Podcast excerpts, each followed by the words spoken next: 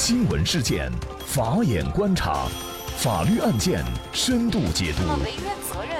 传播法治理念，解答法律难题，请听个案说法。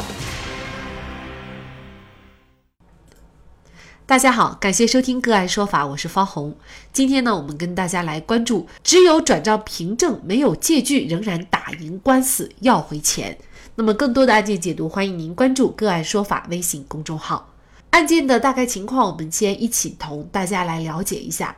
二零一四年的秋天，那北京的刘先生和昆明的邓女士啊，通过世纪佳缘交友网站认识。虽然远隔千里，但是呢，因为通过微信和电话，两人聊得比较投缘，于是啊，就见上了几次面，并且发展为了男女朋友关系。二零一七年四月。邓女士告诉刘先生说，自己的女儿考上了英国一所大学的研究生，办理留学签证需要银行出具连续三个月不低于三十万的存款证明。那刘先生表示啊，邓女士当时呢是以此为由向自己借款三十万，明确表示借款存放在银行，等银行开出存款证明以后，就立即归还给刘先生。那基于对邓女士的感情和信任，刘先生就在去年的五月份转账支付三十万给邓女士。基于双方的男女朋友关系，当时也没有签订借款合同，邓女士呢也没有出具借据给刘先生。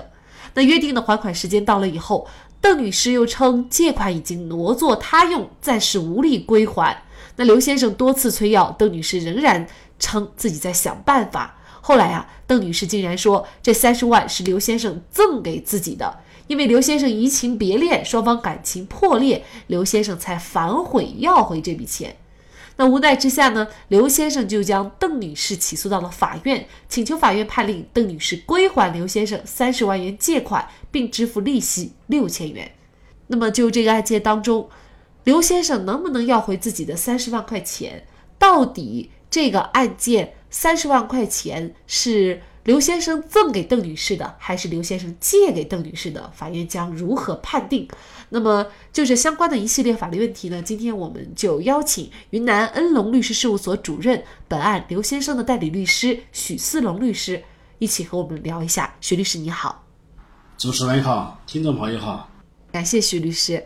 其实呢，我们之前也做过呃相关的这种关于借款的案件。那么之前呢，我们做过的一起案件呢，呃，是指只有借条，但是没有转账凭证和转权的证据的情况下，这种情况下呢，所谓的债主是很难要回钱的。但是今天的案件呢，是没有借条借据，只有转款凭证，那么钱能不能要得回来？这样的情况在现实当中还是比较普遍的啊。就像这个许律师。呃，在跟我聊天的时候说到，他常常都是发生在亲人朋友之间，那么大家碍于情面也不会打借条，只有转账凭证。那像本案呢，就是一个典型的案例，因为邓女士她觉得这三十万呢是刘先生赠给自己的，那本案的焦点就是三十万块钱到底是恋爱赠与还是借款？那么首先我们先明确啊，如果是恋爱赠与的话，那这三十万块钱邓女士是不是就不用还了？对，如果是明确的一个赠与关系的话，你赠送给别人的钱了嘛，这个已经交付给受赠人，这个钱肯定是要不回来了。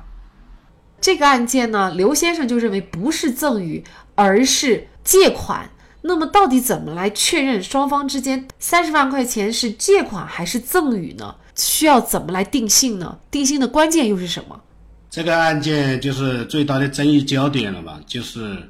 钱的性质啊。至于说这个钱转确实转账了，这个是有凭据的啊，双方都不持异议。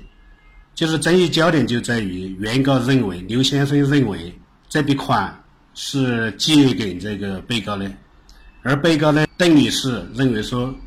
是赠与给他的啊，争议焦点在这儿。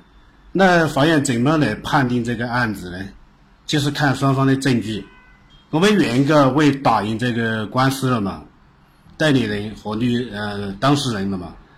花了很多功夫。为了打赢官司，我们做了很多工作。一个就是查这个原告和被告的啊通话录音他们因为这个后来这个刘先生嘛，他是找这个邓女邓女士要求还这个钱，他做了一个二十多分钟的通话录音，在录音里面了嘛，主要都是这个刘先生在谈，就说这个当时是怎么借款的呀，这些把这些经事情经过都说了，而邓女士呢，她其实回应的比较少，但是她也提到，一个是她在整个录音里面没有反驳。就说这三十万是借给他的这个事实，他没有进行反驳；二一个是他也承认了嘛，自己用他的房子来抵押，或者说用房子来偿还这笔钱。他在那个录音里面提到这个事，这个录音了嘛，我们认为说，注意它的真实性，怎么来辅证他的这个没有被剪辑了嘛？剪辑的这这种情况，我们就去去那个通信公司调了通话清单。通话清单它的那个起止时间和录音的起止时间是一致的，所以就证实了录音是没有经过删减删改的，它是一个真实的录音。这个是从录音方面，另外是从双方平时主要是用微信聊天，微信聊天呢其实难度非常大，要作为一个证据了嘛。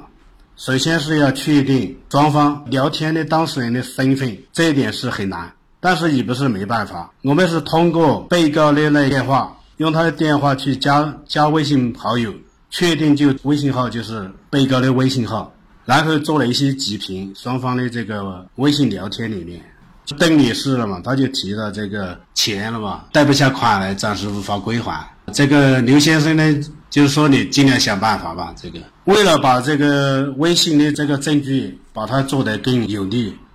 我们又叫当事人去这个公证处做了一个公证，公证处了嘛，他还是非常的认真，就是整个提取这些证据的过程了嘛，全部都录像，做了一个光盘来提交法庭。这些证据了嘛，我们认为就足以认定双方的这种借款的这个这种性质，而被告方了嘛，他认为说是赠与。他在庭上提提交了一些证据了嘛？已有这个微信聊天截屏，但是聊天里面了嘛，只是说刘先生了嘛，就是跟他说，我帮你想想办法。那这个帮助他不等于说就是说赠送他三十万，根本无法得出这个意思表示，所以他就在官司被告就败诉了。也就是这个官司胜还是胜在证据方面。嗯，所以呢，这也应和了那句话，就是打官司还是要打证据。通过微信聊天记录，通过电话聊天的录音，那么这一系列的证据相佐证，最后呢，证明这个案件呢确实是借款而不是赠与。那么因此呢，最近云南省盘龙区人民法院判决邓女士归还刘先生借款三十万，并且按照年利率百分之六的利息支付给刘先生。所以呢，这个案件呢，其实也是给我们大家哈一些警示，就是只有转账凭证没有借据的这样的一个借款案件，该怎么来收集证据来讨债？事实上，刚才前一部分呢，徐律师已经提出了啊一些关键的这个收集证据的办法。那么还有哪些主要的一个收集证据的办法呢？亲戚朋友啊，比较好的人之间了嘛。家人啊，甚至家人之间啊，就是说借款，经常都会出现这种情况，就打个电话啊，你转，给你借点钱，就是你转点钱给我啊，碍于情面都没有说要求要对方打个借条或者是签个合同，这种情况怎么办呢？我们认为普通公民了嘛，应该还是要有个证据意识，就是在事情没发生之前了嘛，还是尽量公事公办，先小人后君子嘛，账还是要算清楚。该打借条还是打借条啊？该签借款合同还是要签，这个是在事前的呃防范。如果事事情已经发生了怎么办呢？我认为了嘛，还是在趁趁双方关系没闹僵之前了嘛，一个是补借条，或者说补签一个借款合同，或者说签一个欠条啊，这些都可以，或者是录音，就通话的时候想办法让对方承认确实收到了。借给他的多少钱啊？借款这个事实，然后呢，就是双方了嘛，短信、QQ、微信这些聊天里面，应该都会有蛛丝马迹啊，不可能就是说什么都不不会留下证据，所以想方设法尽量的收集证据，以增加这个要回这个款的胜算。还有，我发现很多公民了嘛，在这种情况下，经常不但是签个欠条、借条，我认为还是再加一点，就是对方的身份证复印件，一定要一个复印件，因为现在立案了嘛，法院没有这个对方身份信息，这一点案子都立不了嘞，啊，这一点特别要提醒大家。啊，这个提醒其实也特别重要，因为我们会在下一期的节目当中啊，专门就着如果没有对方身份信息，对案件有多大的影响，对您讨回债务有多大影响呢？做一期专门的节目，也欢迎大家来关注。好，再一次感谢云南安龙律师事务所主任徐思龙律师。好的，如果大家想获得我们本期节目的全部图文资料，以及我们过去二百多期的节目内容，都欢迎大家在微信公众号当中搜索“个案说法”，就可以找到我们加以关注。我们对过去的节目都进行了分类，把它们分成了民事案件、刑事案件和婚姻家庭以及行政类案件。那么大家可以根据需要去。查找。另外呢，如果您在生活工作当中遇到一些法律问题，也欢迎大家向我们进行咨询。您可以添加幺五九七四八二七四六七幺五九七四八二七四六七的微信号，直接向我们咨询。那么给大家提供法律服务的都是我们邀请到的个案说法的嘉宾，他们都非常的专业、资深和负责任。